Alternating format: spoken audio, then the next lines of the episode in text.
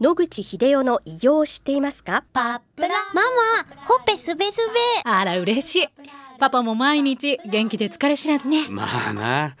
おばあちゃんも近所で若いと評判だよ。おかげさまで。おじいさんいつまでも健康で幸せですね。うん。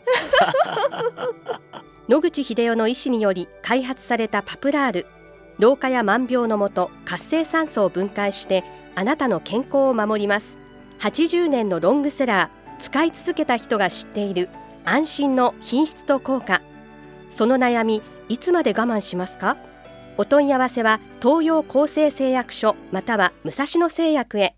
白川先生おはようございます。おはようございます。今週もお話をどうぞよろしくお願いいたします。よろしくお願いいたします。えっ、とですね去はい年の年末、はい。アボトール博士がお亡くなりになられてそうですね。私もびっくりしました。本本当に急なことだったんですけれども、えー白川先生はアボ先生とはい。出会いははいどのようなきっかけでいらっしゃるんでしょうか？はい、あまり皆さんに申し上げてないんですけど、実はあの、私がまだ京都大学の教授の時に、ある方を通じてアボ先生とお会いしました。皆さんご存知のように、アボ先生は体温ということにものすごく興味がございまして、でしかも免疫学者です。アボ先生との最初の出会いは、人間が体温が上がっていくと、免疫系がどのように刺激されるかどうかを研究したいと、そういうことを思ってらしてたようです。私どもが神戸にあったある会社と組んで、お風呂を開発してたんですね。研究用のお風呂というと皆さんどういうふうに思われるか知りませんが、結構広い水槽のすべて何リッターっていうお湯が入ってるわけですけども、それを全部同じ温度で0.1度以内の誤差で同じ温度にするっていうのは大変難しいんです。そうしないと、お風呂にザブッと入ってる人に何かの実験をするとなると、足の先っぽと首のところで使ってるところの温度が1度も2度もずれてるとですね、そのために何か別のことが起こったと言われると、説明のしようがなくなるわけです。ザブッと風呂に使ってる人がどういう風な変化が温度に伴って起こるかという実験をしようとしたら、すべてのそのお湯の温度が完全に一致するという水槽を作らなきゃいけないんです。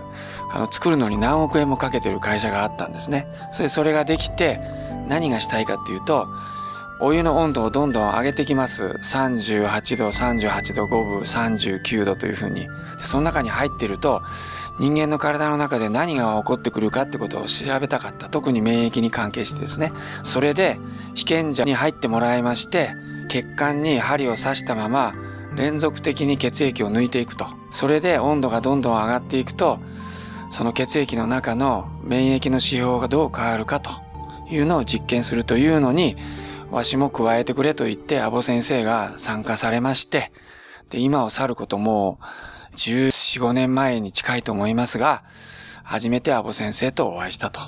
いうのがきっかけです。で、大変気さくな人で、まあ、我々の世界では、その、ナチュラルキラー細胞ですね。発見するきっかけを作った人ということで大変有名な方だったので、で、今みたいにまあ、なんていうか、公園おじさんみたいなね、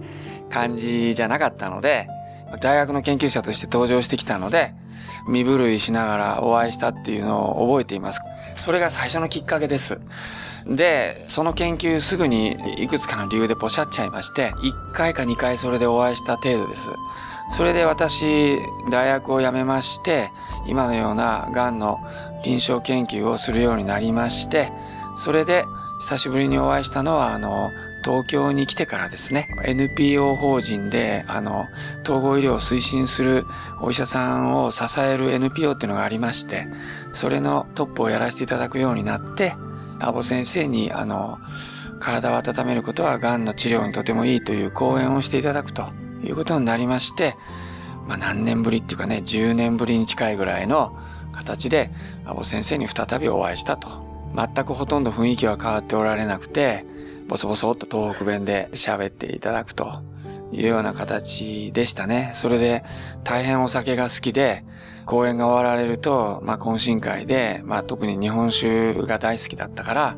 日本酒をよくお飲みになりながら若い人たちとお話をしてたのをよく覚えています。もし、あの、アボ先生がご存命でしたら、はい。白川先生、ご一緒に何かされたいことあそうですね。講演は1、2回ご一緒したんですけども、もっとですね、一緒に講演をして全国を回りたかったと思っています。アボ先生は、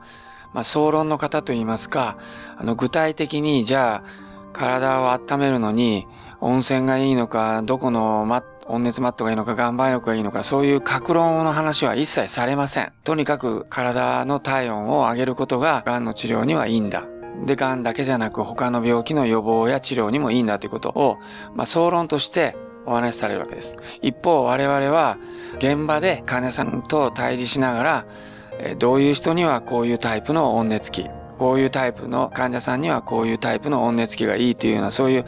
現場の格論をですね、まあ現場を這いずり回ってやってきた人間です。ですので、安倍白川コンビっていうのは総論格論で、まあ、癌を退治するにはどうしたらいいかということを、あの、できるだけわかりやすく患者さんたちに説明してそれを実践していただくという意味では、自分で言うのもなんですけど、いいコンビだったんじゃないかなと思います。あ、ぼ先生も、まあ、白川君とだったら一緒に講演してもいいよと言ってくれまして、お願いした時にはいつも快く引き受けていただいたのを覚えています。ありがとうございます。はい、はい、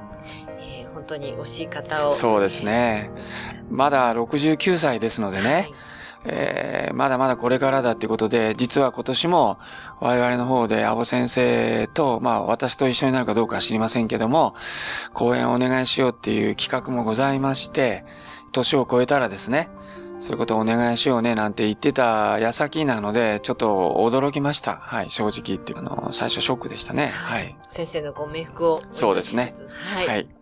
まあ、先生、天国で見ておられると思うので、荷が重いですけど、先生の分まで頑張らなきゃいけないので、あっちの世界にいた時に白川くんよくやったって言われるように頑張りたいと思いますけどね。はい。ありがとうございます。はい。はい、また来週お話をどうぞよろしくお願いいたします。はい、はい、どうもよろしくお願いいたします。お話の相手は FM 西東京の飯島千尋でした。